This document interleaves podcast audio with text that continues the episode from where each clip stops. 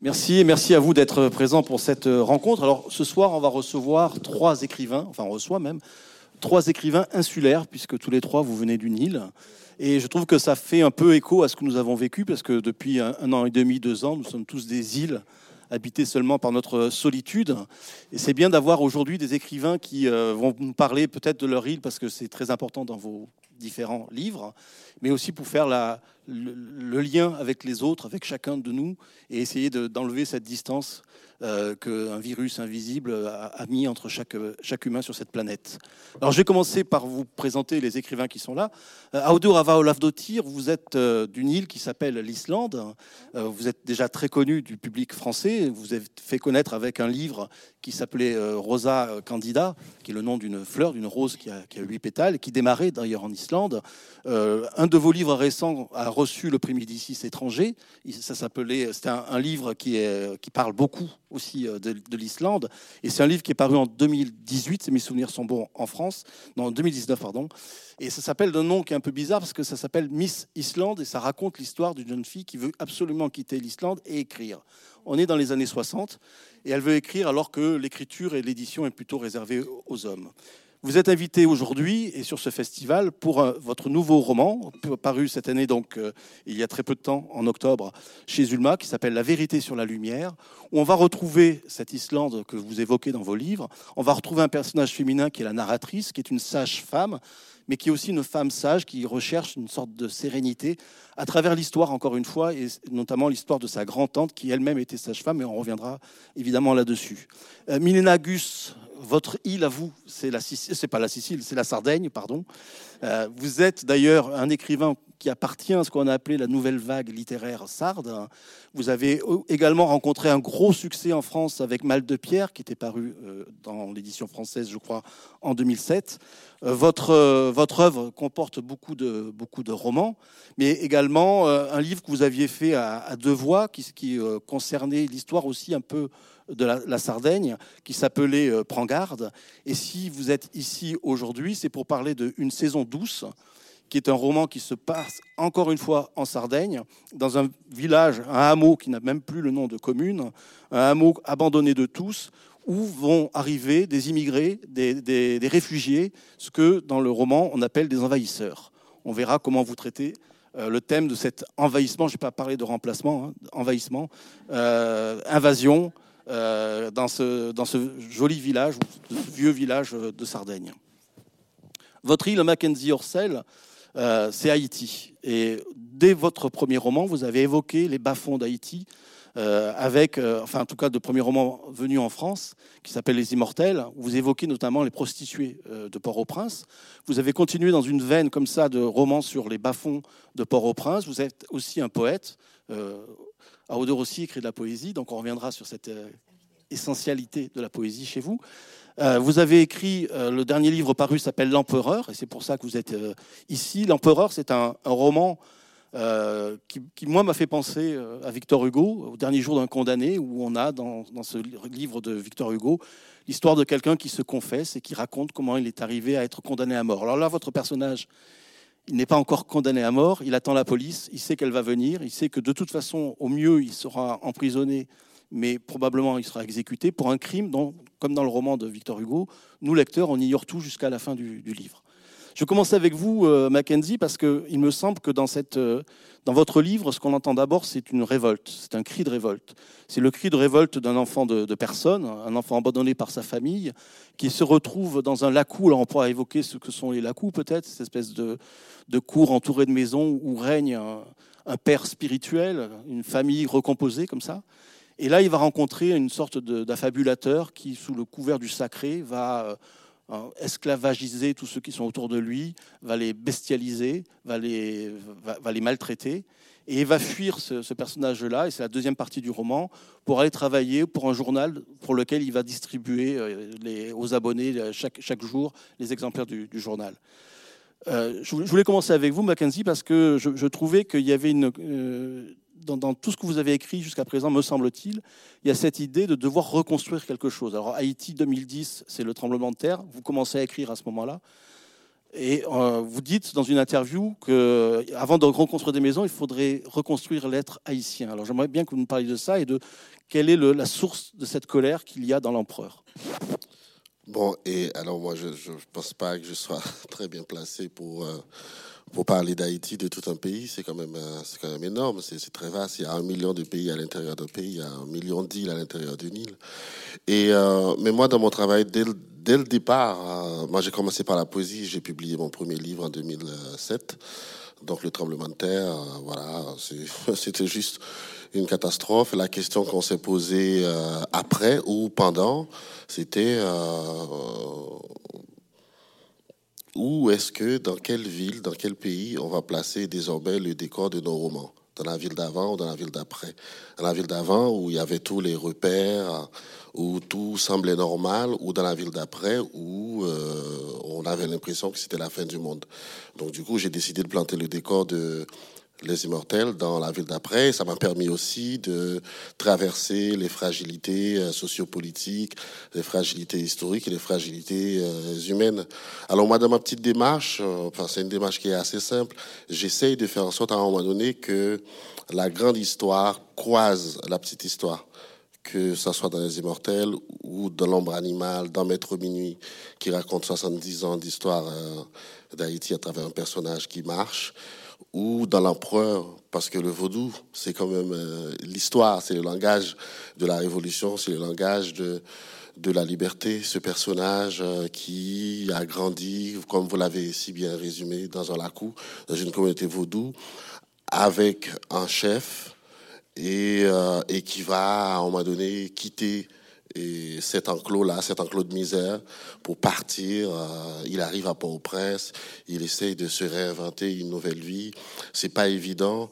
Alors, c'est un homme seul. Il connaît pas, il a, il a jamais vu son propre visage. Il a pas de nom. Et il connaît pas le nom de ce village où il a grandi.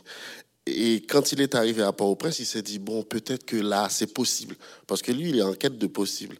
Et quand il arrive à Port-au-Prince, il tombe sur les mêmes injustices, les mêmes misères, euh, les mêmes indifférences, les mêmes individualismes.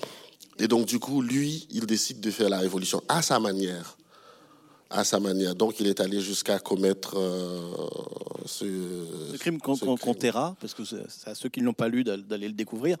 Mais euh, quand je parlais de cette colère, il me semble que la colère, elle vient d'un mensonge ou d'un travestissement d'une culture.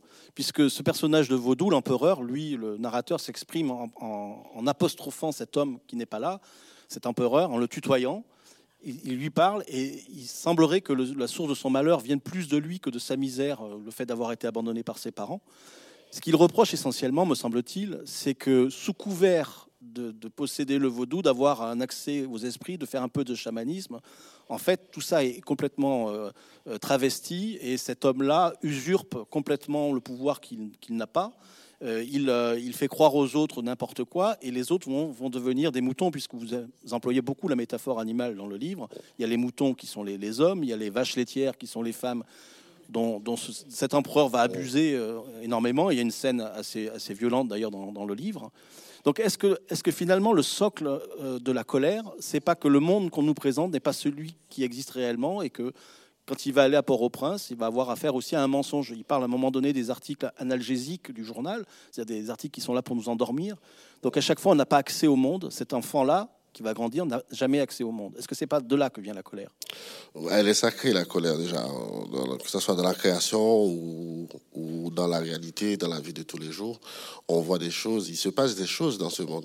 Il nous arrive des choses, on vient d'une histoire, d'une enfance, on a un vécu, il y a un présent qu'il faut continuer, il y a un avenir qu'il faut espérer. Et quand ça se passe mal et quand on comprend pas, et, ou quand on comprend, ou quand on essaye de comprendre, on découvre des choses et, euh, et c'est tout à fait légitime à un moment donné que, cette colère surgisse. Mais, euh, mais dans mon travail, que ce soit dans ma vie personnelle, j'essaye d'en faire quelque chose, d'en faire quelque chose euh, qui, est porté par la langue, par le souffle, par le, souffle de la langue. Cet homme, il ne savait pas ce que c'était avant, la colère. Il a, il a vraiment découvert à Port-au-Prince, parce qu'avant c'était juste un mouton. À Port-au-Prince, il est devenu un homme avec un travail, avec une fierté, avec, euh, avec une idée de la justice Et quand il découvre, en fait, euh, il peut être bien nulle part dans le monde. Et il a, il, a identifié le mal. Il a identifié le mal économique, politique, religieux. Et, euh, et il s'est dit, bon, voilà, je, je, pense que je suis capable de mettre fin à ce mal. Et, et il a, enfin, si on, si on prend, et si on prend le roman à partir de l'angle du vaudou, c'est assez simple. Le vaudou, le christianisme, l'islam, on, on, en fait ce qu'on veut. C'est-à-dire, on coupe, on prend un bout de vérité et on décide d'assujettir les autres à partir de ce bout de vérité. On transforme ce bout de vérité en certitude. Alors, et, sa colère, c'est autre chose. C'est dans la communauté, dans la communauté avec les gens qui, l'entourent, dans ce quartier, dans ce pays. Il se trouve en fait que c'est pas très compliqué. C'est ce même mal qui prend une autre forme, qui passe d'une forme religieuse vers une forme capitaliste, néolibérale. Voilà. Et donc lui, il voit tout ça et il, s'exprime tout simplement. La colère, ça peut être tout simplement un mode d'expression, comme pleurer, comme pleurer, comme rire, comme chier. Voilà. Milena Gus, euh, je voudrais faire le lien avec votre livre Une saison douce. J'ai parlé tout à l'heure de Victor Hugo, auquel me faisait penser le livre de Mackenzie. Chez vous, c'est évidemment l'Iliade qui est évoquée plusieurs fois euh, dans votre livre. Mais je, dirais qu'une saison douce, c'est l'anti-Iliade. L'Iliade, c'est quand même l'histoire d'un type parce qu'il est cocu, il, appelle ses copains à la rescousse et ils vont aller euh, détruire une ville de l'autre côté. là, l'idée, c'est quand même de ne pas faire la guerre.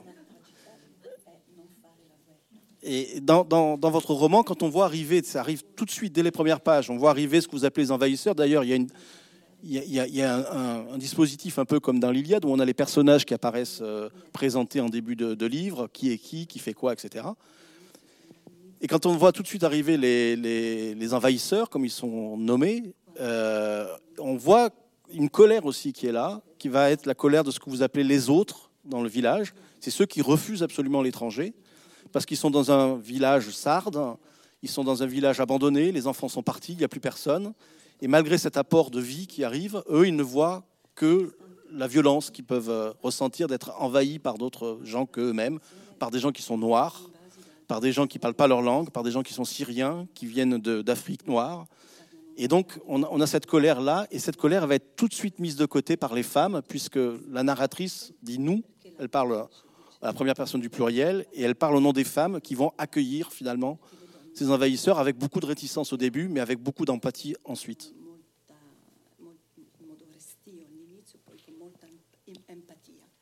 Donc on est sur un, après la colère euh, du côté des femmes.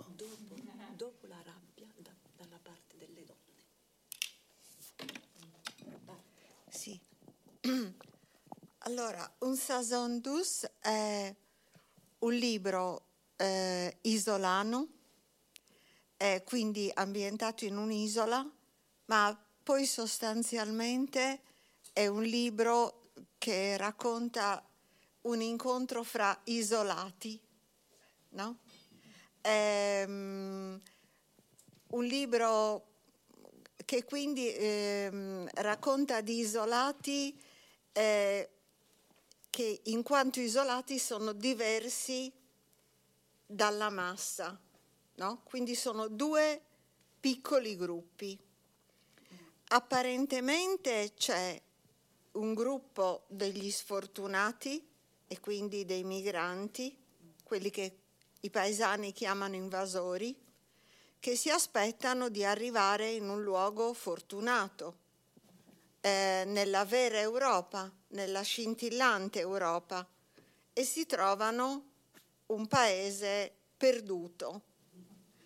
Eh, quindi è un incontro fra isolati sfortunati, di cui poi eh, si vedranno le dinamiche. Alors j'ai oublié de préciser que euh, Milena serait euh, interprétée, donc euh, traduite, par Christelle Sabatier qui parle donc qui va traduire trois langues ce soir le français, l'italien et le, et le Thierry Guichard. Ah oui. Merci.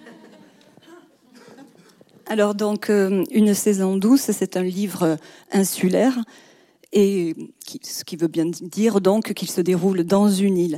C'est un, un récit qui met en scène la rencontre entre des gens isolés Et euh, ça raconte donc l'histoire de gens isolés à plusieurs niveaux. Vous avez deux groupes euh, isolés, le groupe malheureux des migrants, et euh, que les, insulaires vont appeler les envahisseurs, et, euh, et, le groupe, donc ces, ces migrants, s'attendent à trouver en Europe le bonheur, en fait. Ils ont une idée idéale, euh, qui brille, brillante de ce qui les attend. Et en réalité, ils tombent dans un pays, ils déboulent dans un pays complètement, un village complètement perdu et euh, habité par des gens isolés, malheureux qui n'ont malchanceux, on va dire.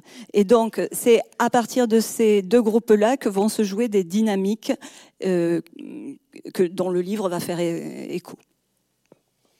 E entrambi i gruppi eh, di isolati si divideranno a loro volta in due gruppi, e cioè i, i, i migranti con i loro accompagnatori, con i volontari che eh, rimangono chiusi nella loro terribile delusione di non aver trovato l'Europa, ma, aver, ma di aver trovato un paese malmesso, malconcio, perduto, si trincerano in questa loro delusione e non vogliono avere nulla a che fare con i paesani, e un gruppo invece che è attratto dal diverso e che quindi vuole conoscere, che quindi si, si avvicina ai paesani.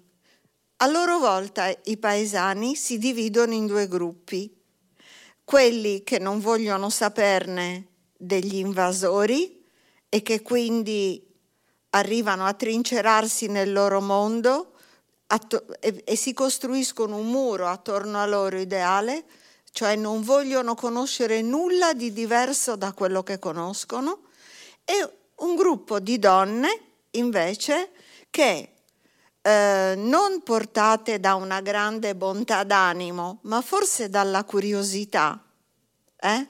e forse anche da, dal fascino che comunque fare del bene ha sempre, secondo me, per gli umani, si avvicinano ai diversi.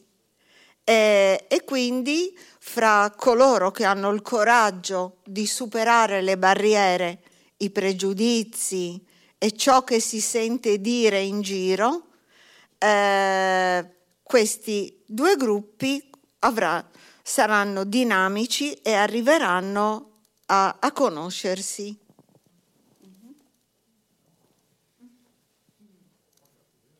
Donc je vous rappelle, c'est Christelle Sabatier. Je parle parce qu'elle est en train de finir de prendre ses notes. Parce que je. Non, non. Elle regrette de ne pas pouvoir s'exprimer en français. Alors, euh, donc, euh, il se trouve que les deux groupes sont divisés eux-mêmes en deux sous-groupes, les deux groupes de personnes isolées dont on a parlé tout à l'heure.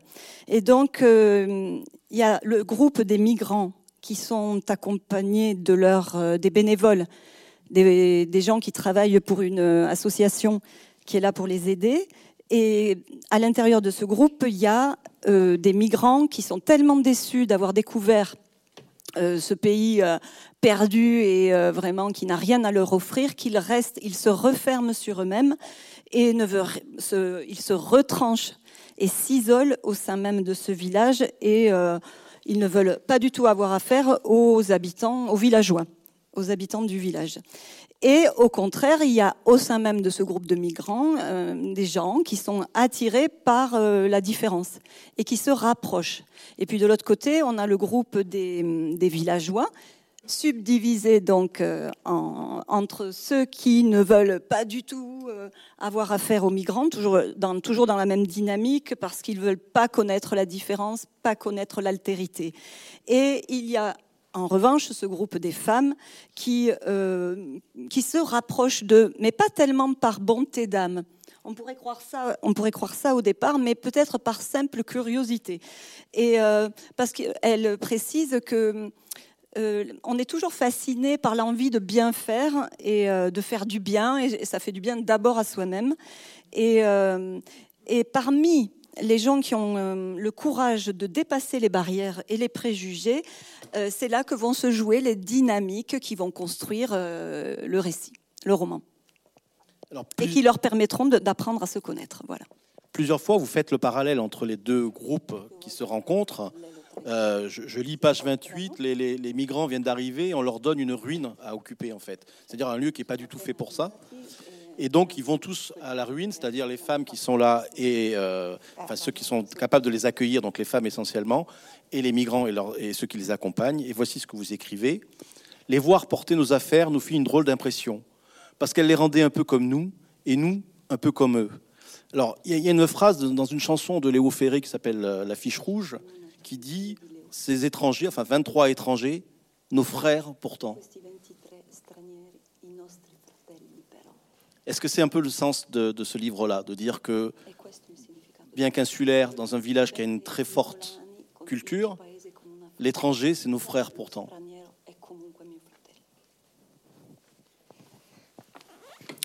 Si, è un libro che aveva, eh, eh, come, un po' tutti i miei eh, una, una, ragione di fondo. No? Io scrivo sempre un libro perché mi devo risolvere qualche problema. il problema che mi dovevo risolvere questa volta era ehm, cosa significa essere buoni, cosa significa vivere cercando eh, di, di, essere il più buoni possibile. Eh? Quindi trovare quella fratellanza che, che dicevi. E, ehm, e in, in, questo libro l'atto di bontà non è mai un atto di, bon, di grande bontà, ma eh, si tratta sempre di, di, una bontà di cui si è capaci, no? ehm, di cui è capace la gente comune. Quindi si tratta di una bontà spiccia, che in italiano spiccia viene da spicciolo, eh, tipo centesimo, non biglietto in carta, monetina. Ecco, piccole bontà, piccola quella che riusciamo a fare.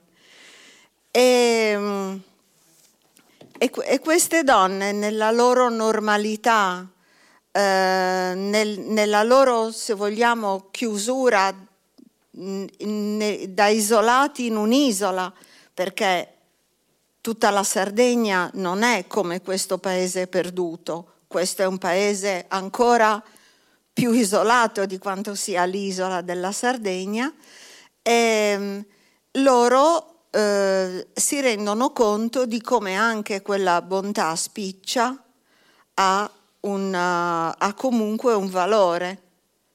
E forse scrivendo questo libro mi volevo consolare perché io sono capace solo di bontà spicce, non sono capace di grandi cose. E, ehm, e, e, la, e la ragione la ragione, sempre a proposito di atti di bontà, eh, è, è, anche un'altra, cioè io quando ero più giovane sognavo di fare grandi cose per l'umanità. Eh, volevo, mi sono iscritta a medicina perché volevo fare il medico in Africa, eh, volevo fare poi la missionaria, volevo salvare il mondo. E poi mi sono resa conto che che io non lo so fare. E quindi da medicina sono passata a lettere e ho fatto l'insegnante di letteratura. Quindi eh, nasce questo libro eh, anche da questa esigenza di provare con quello che, che so fare a, a, fare qualcosa per l'umanità. Dico, magari i lettori si divertono anche un pochino, magari leggono questa storia e magari qualcosa di buono lo faccio anch'io, anche se non vado missionaria. Tu veux remplir le vide Non, ça va. Je ne vais pas vous la représenter. Hein. En tout cas, on peut remercier quand même euh, Milena de ne pas parler français. Parce que c'est agréable de vous entendre parler italien. Sono andata anche a studiarlo, ma fra i miei limiti c'è quello che non imparo le lingue straniere. Je Le leggo, leggo i libri in francese. Quando mi mandano qualcosa dalla Francia, io leggo, leggo tranquilla, ma non lo so parlare e non lo so capire. Non so perché, però lo leggo.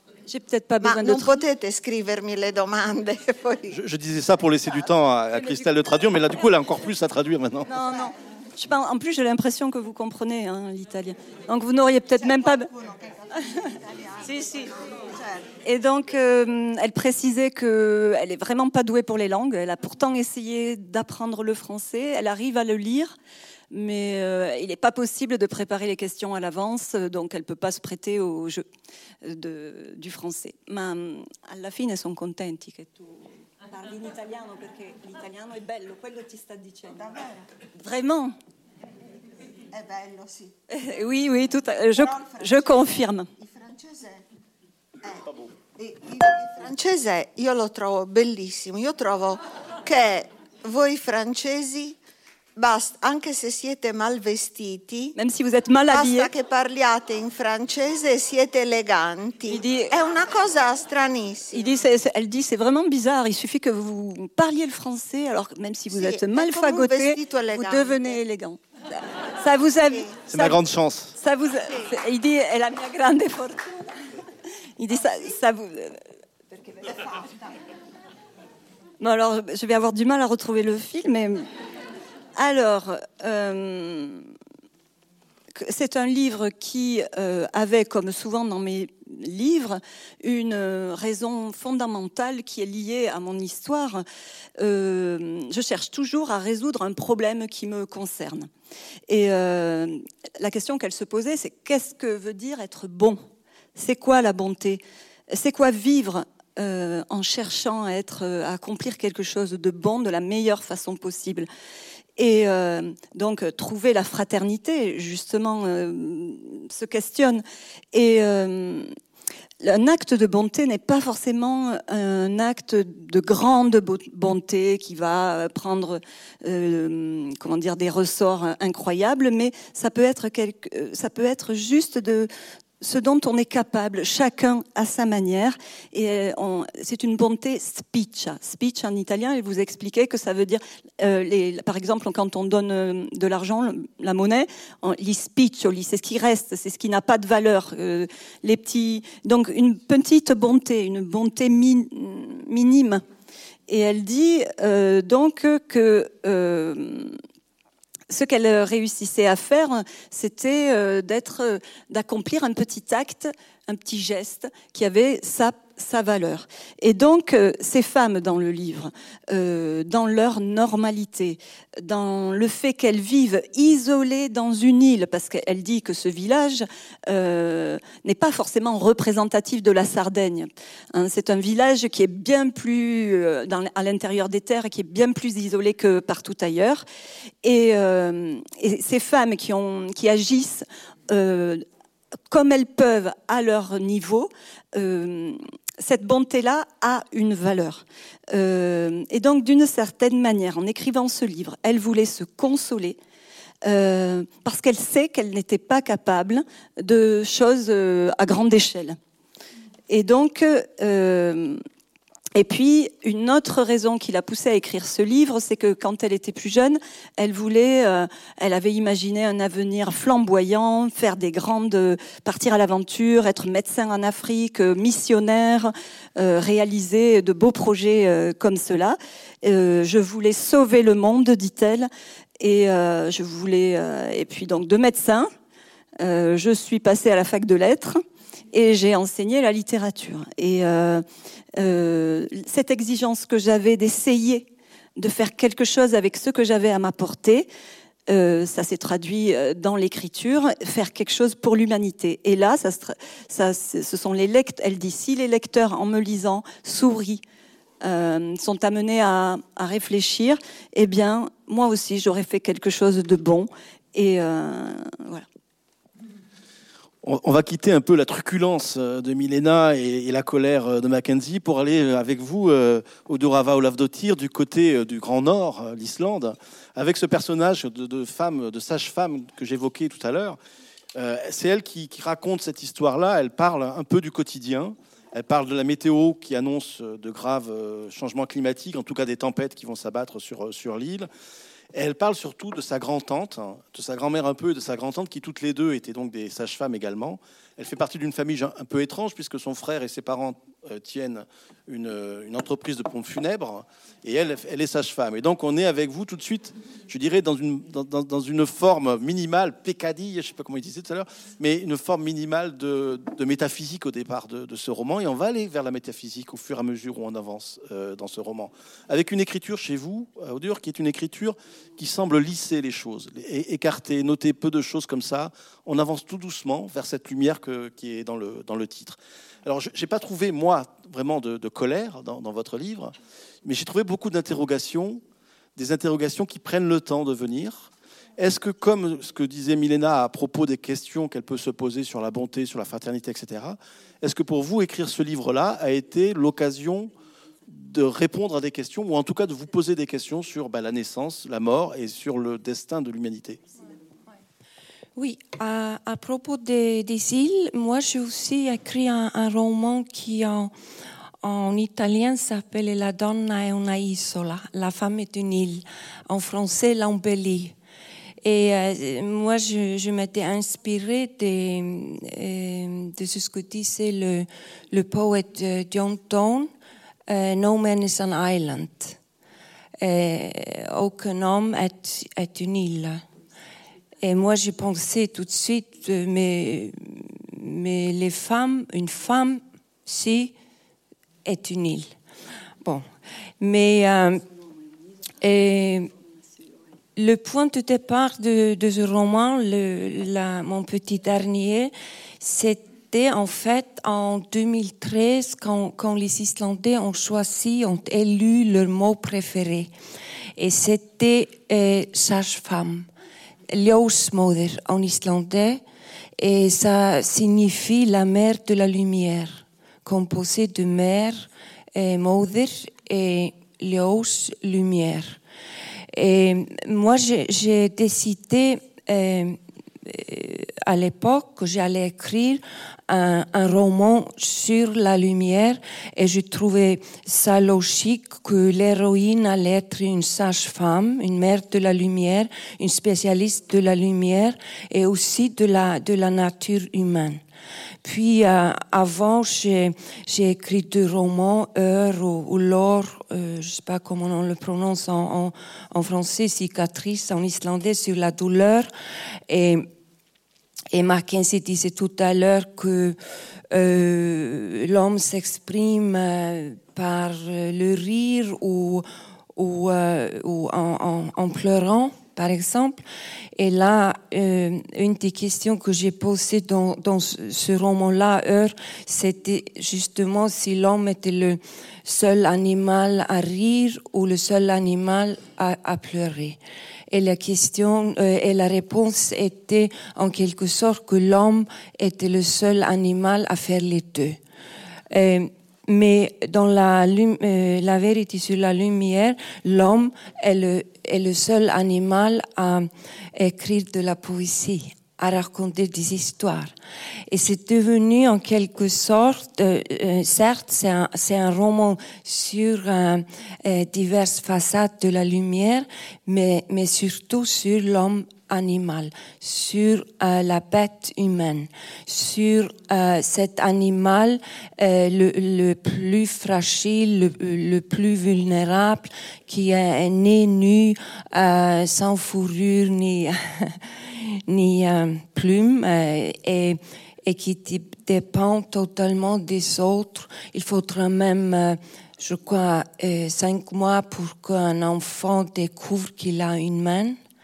Et c'est devenu et les questions justement que je pose euh, dans cette étude sur euh, ce que l'homme est capable à faire, sur ce qu'il a fait à la terre, c'est un peu en quoi l'homme est bon et, et euh, c'est un peu c'est un roman sur la fragilité, sur la fragilité, je dirais, mais et aussi les, faiblesses de l'homme qui, qui, peuvent quelquefois devenir sa force.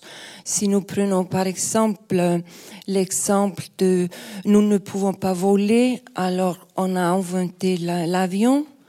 Maintenant, il faut trouver des transports plus écolos pour ceux qui habitent les îles, surtout.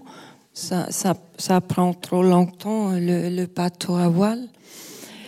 Et, euh, euh, mais euh, la question était la, le, lien entre. Non, c'était pas. Enfin, c'était pas. Je vous demande pas de faire le lien, mais simplement, je, je, vous posais la question de savoir parce que moi, je vois une évolution dans ce roman qui va vers une métaphysique. Vous allez même convoquer l'astrophysique euh, en parlant des trous noirs et, un article qui constate que au centre du trou noir, il y a de la lumière. Donc, donc ça, ça résonne énormément dans, dans le livre. Mm. Et, et, donc la question, c'est de savoir si pour vous l'écriture était un moyen d'aborder des questions qui, mm. sans elle, étaient inabordables des questions nous permettent d'avancer vers quelque chose. Comme euh, disait ma collègue, euh, l'écriture pour sauver le monde, c'est plutôt pour réparer quelque chose chez moi, euh, d'organiser le chaos et d'essayer de, de lui donner un sens. Et Mackenzie disait tout à l'heure, il parlait de petites petite histoire, n'est-ce pas, et des grandes histoires. Ma méthode à moi, c'est, c'est en quelque sorte d'utiliser les, petites choses de la vie quotidienne et, essayer de les faire, euh, symboliser quelque chose de, de plus grand. Mais dans ce roman, il y en a deux, deux narratrices et, et la grande tante, elle, elle a en fait euh, la, la, plus jeune, elle, elle a hérité l'appartement de la grand-tante. Elle, elle y découvre trois manuscrits, dont euh, l'un qui s'appelle La vérité sur la lumière. Et je pense que et, tous ces manuscrits sont inachevés, un peu comme la vie, tant qu'on est en vie, un, un peu comme nous, euh, on, on est un, un travail en cours, en quelque sorte. Et, euh, et ces manuscrits sont inachevés parce qu'elle a renoncé, elle ne croit plus en l'homme. Elle ne croit plus en, en mots. C'est un peu comme euh, Greta Thunberg qui résumait Glasgow, blablabla. Bla, bla. Et euh, elle ne croit plus en, l'homme, mais le paradoxe, c'est qu'elle elle croit en enfant. Et dans son petite utopie à elle. Et il y aura l'enfant, les poètes et, et, ceux qui ont gardé l'âme de l'âme de l'enfant, on dit. Ouais. L'âme de l'enfance. Ouais, on, va revenir là-dessus parce que la poésie est quelque chose que vous partagez toutes les trois. Enfin, tous les trois, pardon, Mackenzie vous aura mis au féminin, mais enfin, après tout, hein. voilà, il faut que ça change, exactement. Euh, je, reste encore sur, cette histoire que, vous racontez, parce que vous dites qu'il y a deux narratrices. En fait, FIFA, qui est la, qui est la, tante, elle, ne s'exprime pas. C'est enfin, Gija, la, nièce, la grande-nièce, l'arrière-petite-nièce, je ne sais pas comment on dit, euh, la petite-nièce, euh, qui, qui, s'exprime à travers elle. Et ce que je remarque, c'est que les manuscrits qu'elle a laissés, les trois manuscrits qu'elle a laissés, vous dites à un moment donné que peut-être le chaos est normal dans ce manuscrit, qu'elle voulait qu'il y ait le chaos. Et je me souviens que dans un de vos livres, euh, qui s'appelait euh, L'exception, le mari qui quitte sa femme parce qu'il est homosexuel depuis toujours, mais elle s'en était pas rendu compte, elle le quitte. Je crois que lui, il était professeur de mathématiques spécialisé dans le chaos. Donc, est-ce que c'est pas un peu toute la métaphore de l'écriture chez vous? C'est-à-dire que le chaos vous intéresse et l'écriture vient là pour essayer d'y mettre, sinon de l'ordre, mais en tout cas un éclairage, une clarté, une visibilité. Oui, faire le ménage. Euh, on, me, oui, c'est un peu le rôle historique des femmes, n'est-ce pas? Maintenant, il y avait un journaliste justement hier qui me qui, qui m'a posé cette question si je croyais qu'on entrait maintenant dans l'ère de la femme, de la sensibilité, de la, de, la poésie féminine. Euh, et et moi, ça m'a fait penser justement à ça, que cette rôle historique des femmes de faire le ménage après les fêtes. Et c'était peut-être à cause de... Maintenant, il y a le, la crise Covid, il y a le, la crise climatique. Alors, on appelle euh, au secours euh, les, les, femmes. Mais... Euh, donc, oui, c'est une, comme je disais tout à l'heure, un moyen de peut-être de, une tentative de réparation de quelque chose du monde, peut-être, parce que la, la vie est chaotique, c'est comme le temps en Islande, imprévisible, et on ne sait jamais quoi s'attendre. Mais par contre, un roman, nos romans à nous, ils sont un microcosmos construit avec un début, une structure quand même. Mais j'essaie dans ce roman de faire euh, de, que, que, la structure, comment, comment dit-on le...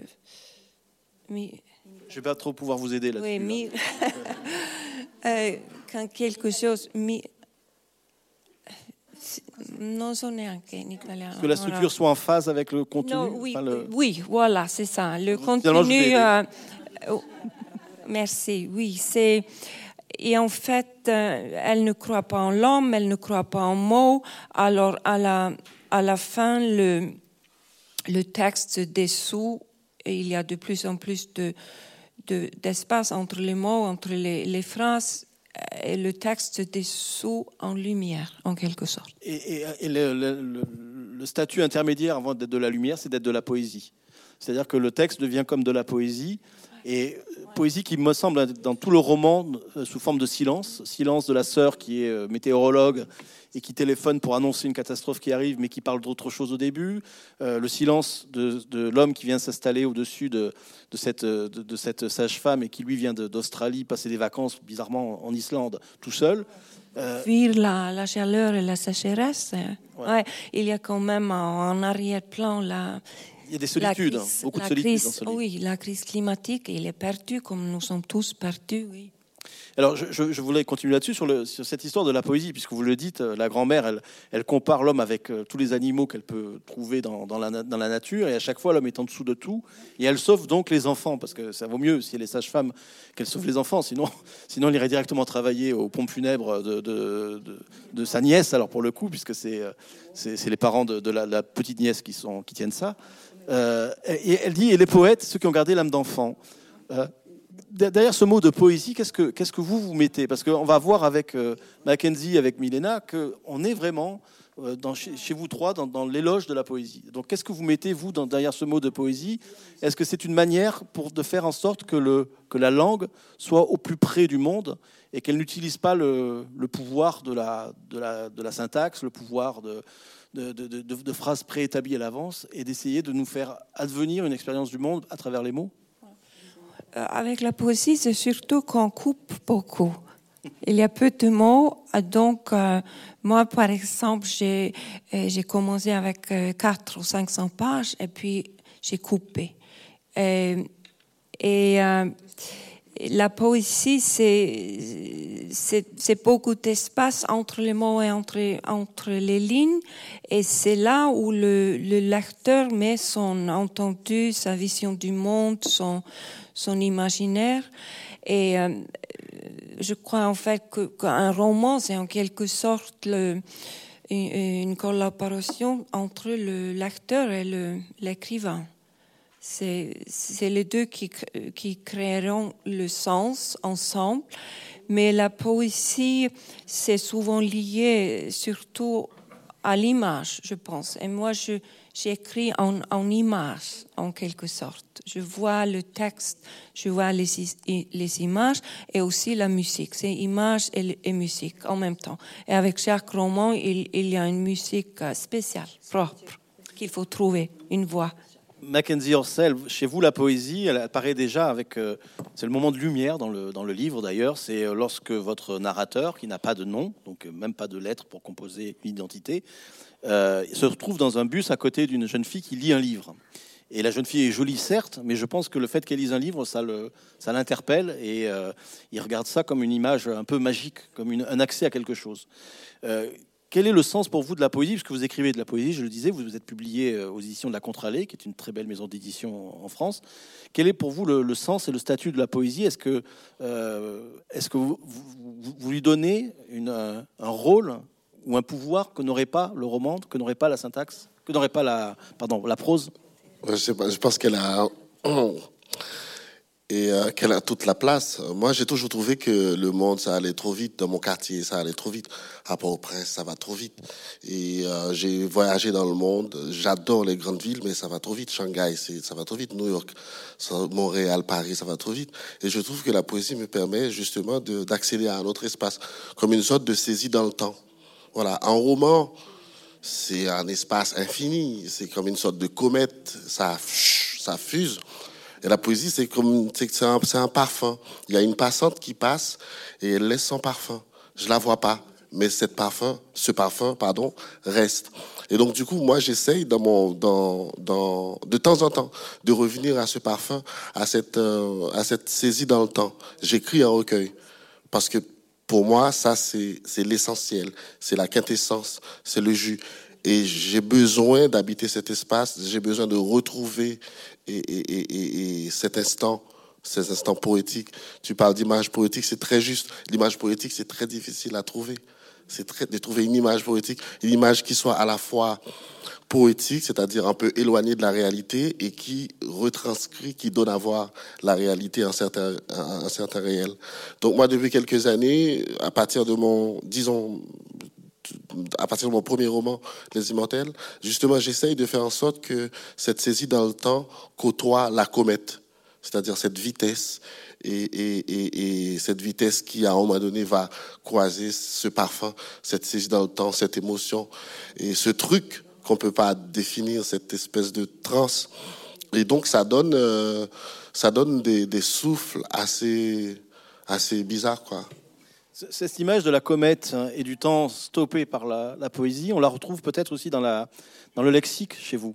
Euh, vous avez un lexique très étendu. Euh, vous avez des mots qui sont plutôt savants pour être dans la bouche d'un enfant euh, qui ne sait pas lire. Mais en même temps, c'est une, langue qui est rythmée, qui est, où, s'incrustent beaucoup de mots créoles qui sont dans le livre. Et donc, on a l'impression qu'il y a à la fois cette langue française puissante, parce que chez vous, elle est puissante, elle, elle, est forte, elle est, virile, elle va, fort, et dans lequel vont s'incruster des mots de, de créole. Est-ce que la poésie n'était pas de cette distance entre le créole et le français?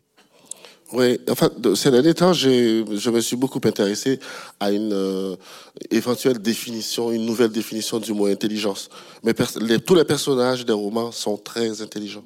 Parce qu'il y a, la promotion d'une certaine intelligence, d'une certaine rapidité, d'obligation de, résultats. Mais c'est pas parce que ça va vite, c'est parce qu'on dit de vous que vous êtes intelligent que, qu'à la fin, il va y avoir l'accomplissement de quelque chose. C'est-à-dire réaliser vraiment quelque chose. Et ce, mon personnage, c'est vrai qu'il sait pas lire, mais il sent les choses. Il voit les choses et il a envie de les dire, il a envie de les transmettre, il a envie de les transcender aussi. Et pour moi, la poésie est là, dans cette manière qu'il a d'aller vers les gens, d'aller vers l'autre. Quand il ne sait pas, il va voir son ami, le collègue instruit, il dit, et c'est quoi ça? Et, l'autre lui dit, ben voilà, c'est une bouteille, c'est un verre, c'est un livre, c'est comme ça. Et quand il a vu ce livre et, entre les mains de, de, cette femme, et pour lui, euh, c'était l'essentiel, la découverte à faire, un autre monde. Et donc c'est ça, c'est la capacité qu'on a de se déplacer, de sortir, d'aller voir autre chose et, de poser une lumière neuve sur les choses. Et pour pouvoir le faire, poser cette lumière neuve sur les choses et les êtres, ben la poésie, la langue, le travail sur la langue, qui m'intéresse beaucoup, qui intéresse tous les écrivains, enfin j'espère. Et c'est très important. Moi, je passe des, je peux passer un mois sur un paragraphe. Et euh, si j'arrive pas à la quintessence, à la justesse verbale, ça m'intéresse pas. Parce que des histoires, il y en a. On peut toujours raconter des histoires. On peut, on peut raconter ce qu'on veut. Il y a des choses, il y a des idées, il y a plein de trucs.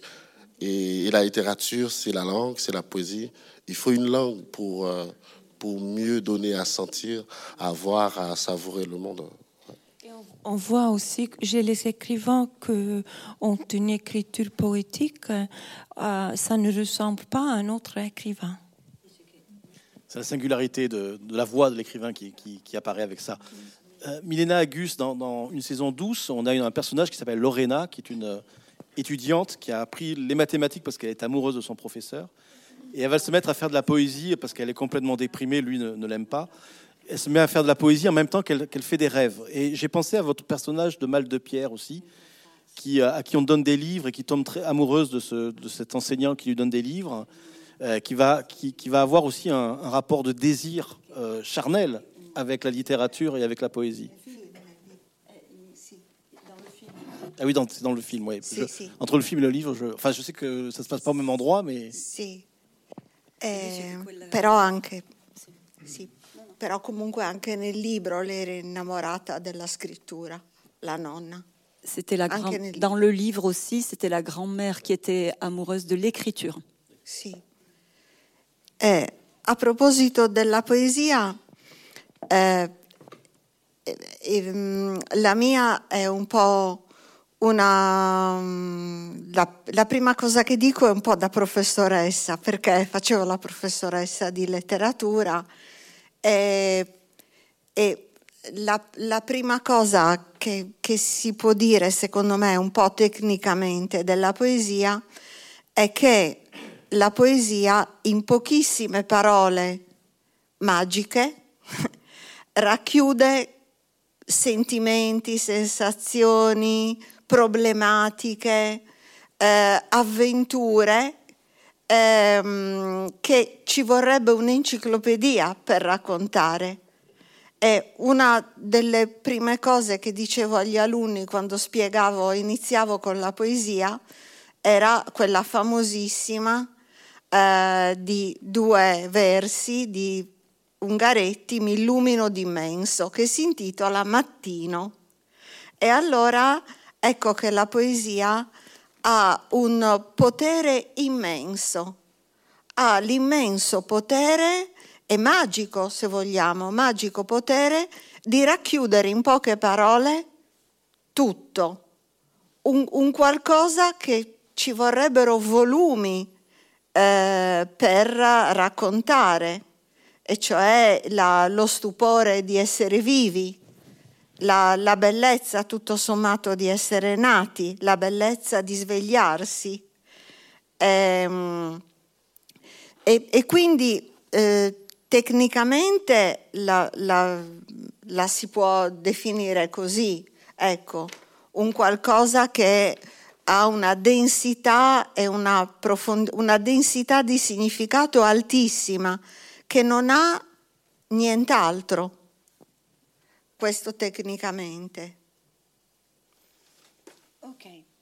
Alors, euh, à propos de la poésie, j'aurais envie de, de, faire euh, la prof, la prof de littérature que j'ai été, parce que euh, je m'adressais en disant cela à mes élèves que techniquement, euh, la poésie, en très très peu de mots, des mots magiques, contient le monde.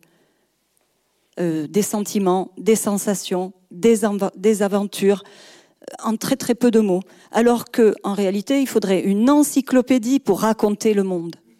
Et donc, euh, elle avait pour habitude de citer deux vers de Ungaretti, tirés du poème intitulé Mattino, qui en italien se dit Mi illumino d'immenso. Et qui... Je la traduis pas ça? Ah oui, d'accord. Et, c'est tout. C'est ça euh, le poème Mattino, qui veut dire je m'illumine d'immense. Enfin, l'immensité m'illumine, mais là pour le coup c'est plus poétique. je suis pas poète. Et donc, euh, donc la poésie a un immense pouvoir de de tout comprendre, de comprendre le monde entier. Il faudrait, elle le redit, hein, des volumes entiers pour euh, tout dire. Et la poésie rend compte de la stupeur d'être vivant, de, la surprise d'être vivant, de la beauté d'être né euh, et de se réveiller. Et donc, euh, c'est quelque chose qui contient une densité incroyable. C'è poi un'altra cosa che si può dire della poesia? Che esiste anche un modo di vivere poetico, un modo di essere poetico, un modo di sentirsi poetici. E in che cosa consiste eh, vivere da persone poetiche? ecco, eh, consiste nel vedere in tutto, eh, in, in, tutto quello che, che viviamo, in, in tutto quello che incontriamo, vedere quella famosa densità di significato che ha la poesia e quindi vedere ogni piccola cosa, ehm, piccola, grande cosa, triste, allegra, densa di significato. Ecco, questo significa ehm, vivere in modo poetico, essere poetici, vedere la poesia. Ehm, alcune persone sono così. La, la mia Lorena, che, che dicevi tu, scrive delle poesie brutte. Lei è una creatura poetica, tanto che è capace di vedere la bellezza nel ragazzo con la bocca storta un po' mostruoso. Eh, e, padre Efix lo dice, solo una creatura poetica può innamorarsi di un malvivente spacciatore di droga con la bocca storta. Insomma, vabbè, però lei la poesia lì la vede. Poi le sue poesie sono brutte, sono le mie poesie di quando scrivevo poesie e le ho messe a Lorena, ma sono brutte. Però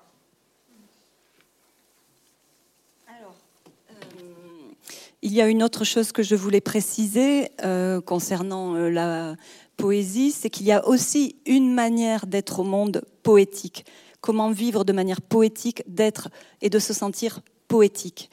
Et euh, euh, il y a une manière qui consiste à voir dans chaque chose, dans toutes les choses que nous vivons, que nous traversons, euh, d'y déceler cette fameuse densité dont elle parlait tout à l'heure, et que de trouver en chaque chose une signification au-delà, euh, que la chose soit grande ou petite. Donc cette densité dans les choses, il faut hum, permet de trouver leur signification. Et euh, donc on peut vivre de manière poétique quand on a ce regard sur les choses. Et il y a des personnes qui sont comme ça, qui ont cette capacité euh, à sublimer le monde en fait en y voyant des choses euh, en y trouvant du signifiant dans les choses. Et elle dit, c'est ce qui se passe pour euh, Lorena, elle dit la mia Lorena, ma Lorena, qui, qui écrit des poésies euh, affreuses, hein, vraiment ratées. Elle dit, ça pourrait être les, poèmes, qui écrit des poèmes ratés, c'est ce que je faisais. En fait, je lui mets dans sa bouche les poèmes que j'écrivais moi quand je m'y, je j'en faisais, j'en écrivais. Elle dit, c'était, je ratais mes poèmes, mais elle est poétique parce qu'elle aime une créature, un garçon qui est affreux, qui est moche, euh, qui a un bec de lièvre, qui est euh, trafiquant de dealer, qui a et, donc il y a même le père, hein, le, curé du village, qui dit mais comment elle fait pour, euh, enfin. elle a, c'est une créature poétique cette fille pour qu'elle aime un garçon aussi aussi laid. Et en plus, il parle pas français, donc il n'est pas élégant. J'ai bien compris. E, e volevo... non parla francese, quindi non è neanche elegante. eh, no, no, tutt'altro, no. Eh, no, c'est tout le contraire. Eh, sì. No, mi è venuto in mente una cosa che dice la grande Zimbosca, no? Dice com'è poetica la pasta in brodo. Eh, anche la pasta in brodo può essere poetica se noi vediamo in quella pasta in brodo tutto il significato della situazione, dei ricordi, del... Ecco, anche una pasta in brodo è poetica. Donc elle dit que même un, des, un bouillon de pâte peut être poétique. C'est la signification que l'on y met, ce que ça nous raconte, l'histoire que ça convoque. Alors, dans un geste incroyablement démocratique, on va vous passer la parole si vous avez des questions à poser. Et avant ça, pour vous laisser le temps de réfléchir à la question, je voudrais en poser une dernière à chacun de vous, la même question. On a compris que pour vous, l'écriture, la poésie, la littérature étaient essentielles.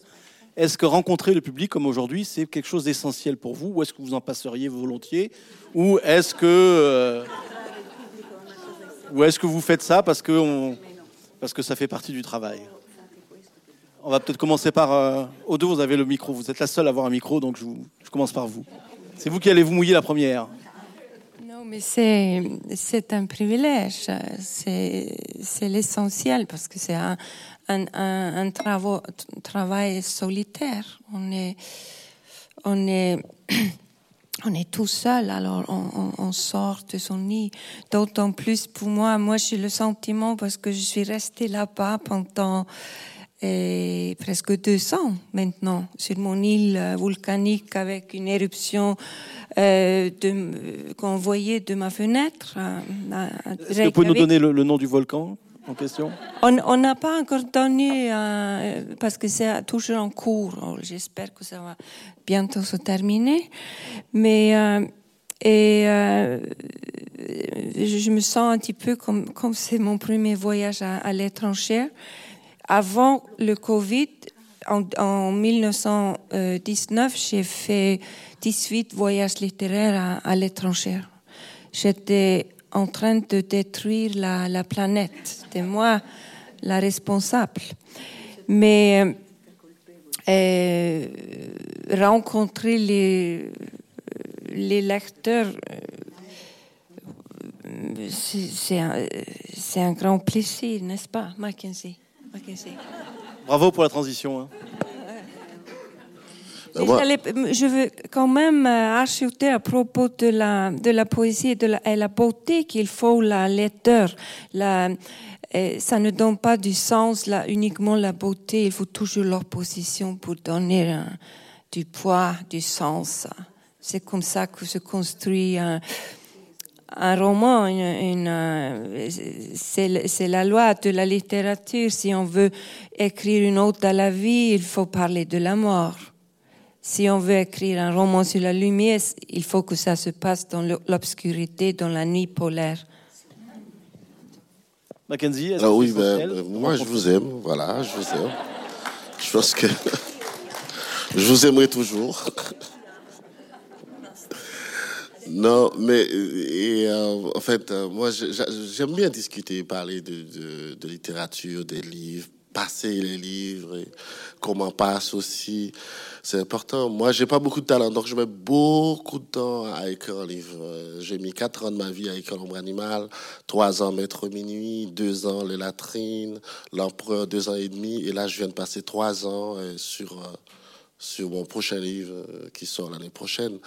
Et donc, ça fait beaucoup de temps seul, dans un état lamentable. Euh, et euh, c'est pas évident, quoi. C'est pas évident quand on, quand on sort de là, on a l'impression de chuter. On sort de la tempête d'une sorte de transe incroyable.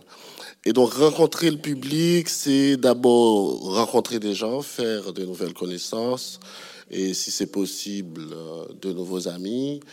Et c'est aussi voir comment ils reçoivent euh, ça. Parce que nous, on met des choses dans les livres. Derrière chaque livre, il y a, y a une femme, il y a un homme, il y a du sang, il y a de la sueur, il y a, y a du travail, il y a du temps, il y a de la patience, il y a beaucoup de choses. Et euh, c'est toujours intéressant. Alors, moi, les éloges, c'est magnifique, c'est machin, ces trucs, ça me fait pas rêver. C'est pas ça qui me. Non, c'est pas ça le truc. Mais pouvoir en parler, discuter euh, et voir comment on peut, on peut avancer, parce qu'un livre, c'est une proposition. On peut, on peut aller plus loin. On peut, voilà, parce que c'est un regard, c'est un angle de vue, c'est un point de vue. Et donc, ouais, je suis content d'être là et, et je suis sincère, je vous aime vraiment. Milena, allez-vous nous faire aussi une déclaration d'amour? Est-ce que c'est essentiel pour vous de rencontrer le public?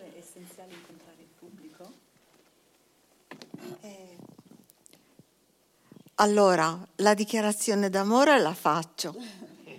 Ehm, è, è, chiaro che, che, che, scrivere è questo desiderio di, di parlare con altri umani, di, di dirgli delle cose, eh, poi fra l'altro io eh, eh, quando scrivo dico delle cose che non direi mai a voce, che non saprei dire a voce.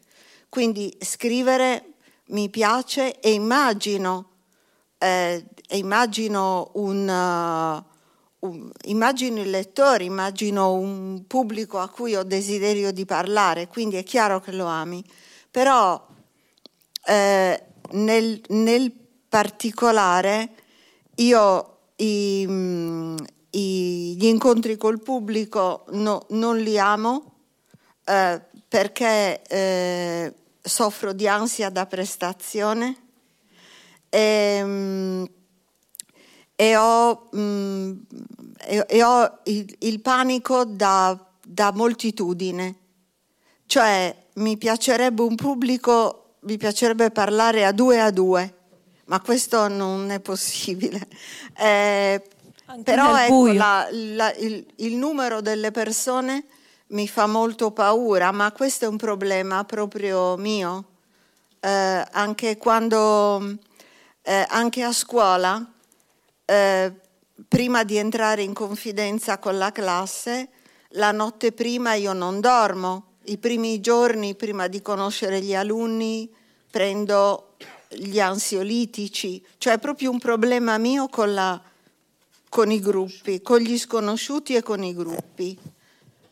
Mentre immaginare eh, un pubblico a cui parlo scrivendo è mi fa sentire tranquilla. Vederli no. Eh. Ma qui non si vede? Non si vede niente, infatti, è tutto buio. Infatti sono grata a chi ha fatto buio. Si. Donc, euh, pour, je, je redirai ce qu'elle a dit au début, mais pour me raccrocher, si. si, si. Ça, ça part en vrille. Euh, elle, est, elle, est étonnée que, elle est étonnée que vous parliez italien. J'apprends vite. Elle apprend vite. Ha detto che aveva imparato da te. Parli creole. Sì, certo che... Ma io credo che tutti parlano italiano, ritano. Oui, oui, oui, on va préparer vos questions en, en toutes les langues que vous voulez. Alors, elle dit, bon, vous me demandez de faire une déclaration d'amour, je vous la fais. Et euh, elle dit que écrire, c'est manifester le désir de parler aux autres, aux autres humains. Et, euh, et en plus, quand j'écris, je dis des choses que je ne saurais pas dire de vive voix. Et quand j'écris, j'imagine un lecteur, un public à qui je m'adresse et à qui j'aurais envie de dire ces choses que je ne dirais pas sinon. Et euh, en revanche, les rencontres, euh, j'aime pas du tout ça. Hein. Je, souffre d'anxiété, je suis anxieuse, j'ai le trac. Euh, c'est le nombre, le nombre face à moi de personnes me fait peur. Je panique mais elle précise, euh, c'est mon problème en fait, c'est un problème que j'ai réel. Euh, même quand j'enseignais à la veille de la rentrée, euh, la nuit, je, la nuit, je ne dormais pas, j'étais obligée de prendre des anxiolytiques. Rencontrer le groupe d'élèves me mettait, me générait de la panique.